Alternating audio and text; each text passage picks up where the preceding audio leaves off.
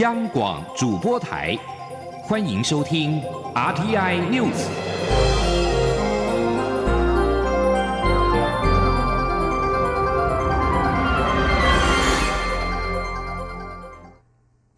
各位好，我是李思利，欢迎收听这一节央广主播台提供给您的 RTI News。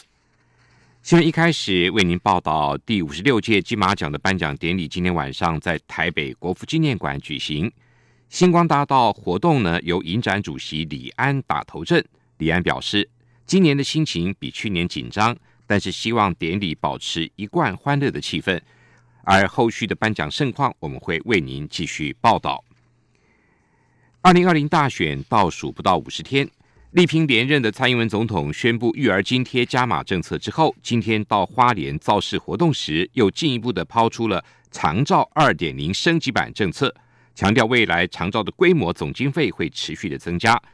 照顾家庭服务项目日照中心也都会增加，期盼以一个加倍五个增加来让年轻人没有负担的放心生养，长辈跟小孩。都由国家一起照顾，为台湾打拼的人才没有后顾之忧。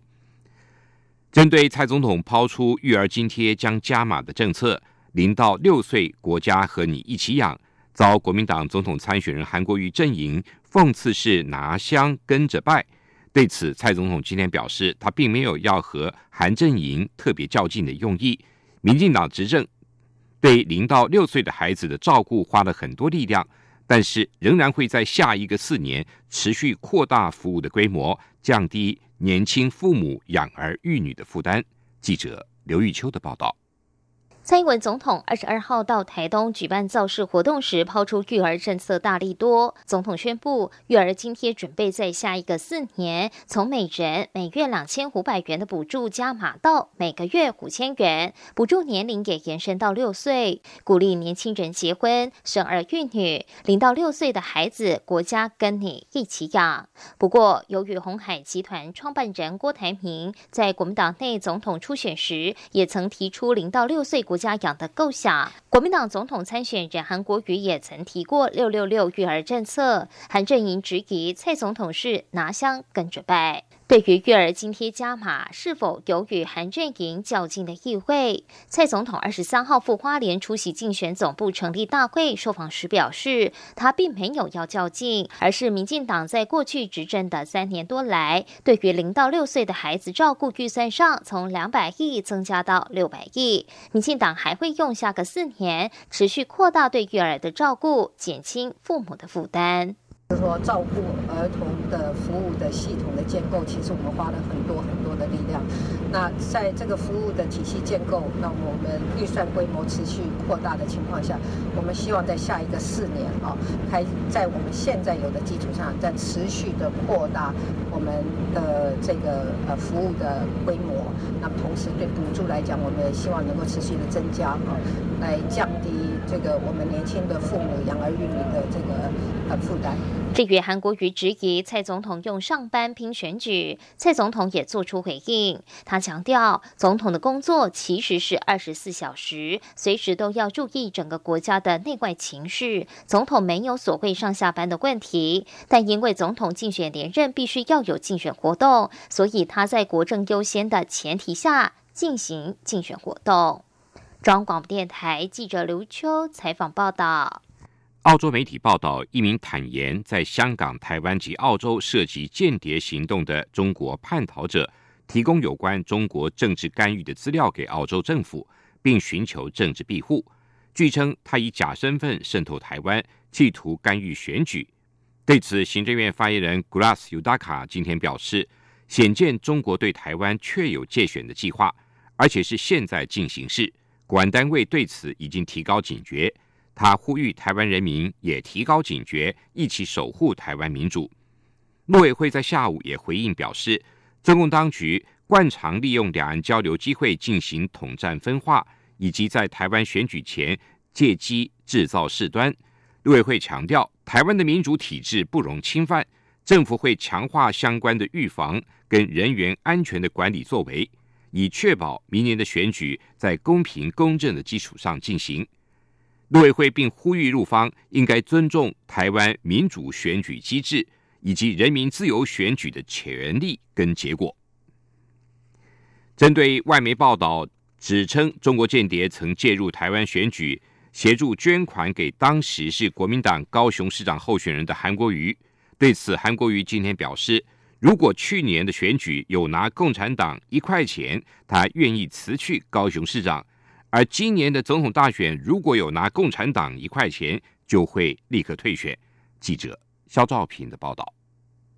有国外媒体报道，一名宣称自己涉入并参与间谍活动的中国叛逃者王立强，曾经在香港。台湾以及澳洲进行间谍工作，以假冒身份驱使在地特工，试图干预二零一八年市长选举以及二零二零年总统选举。相关报道还提到，王立强在二零一八年台湾九合一选举时，协助捐给韩国瑜阵营两百八十万美元。对此，国民党总统参选人韩国瑜二十三号在台中市大雅参拜永兴宫活动后受访表。表示，如果中共有介入选举，为何二零一六年的大选，时任国民党总统候选人的朱立伦会惨输三百多万张选票？他进一步指出，二零一八年县市长选举时，国安局跟调查局就公开表示有境外势力介入台湾选举，但到现在都还没有下文。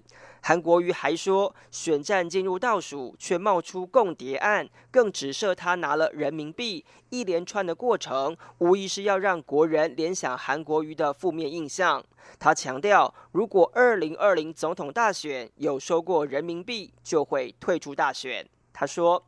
上礼拜爆发第一颗核弹，今天爆发第二颗核弹，不停的抹黑、抹红、抹黄。韩国瑜这里郑重的跟海内外所有支持韩国瑜的好朋友，神圣的报告：，二零一八年县市长选举，我选高雄市长，不要说两千万人民币，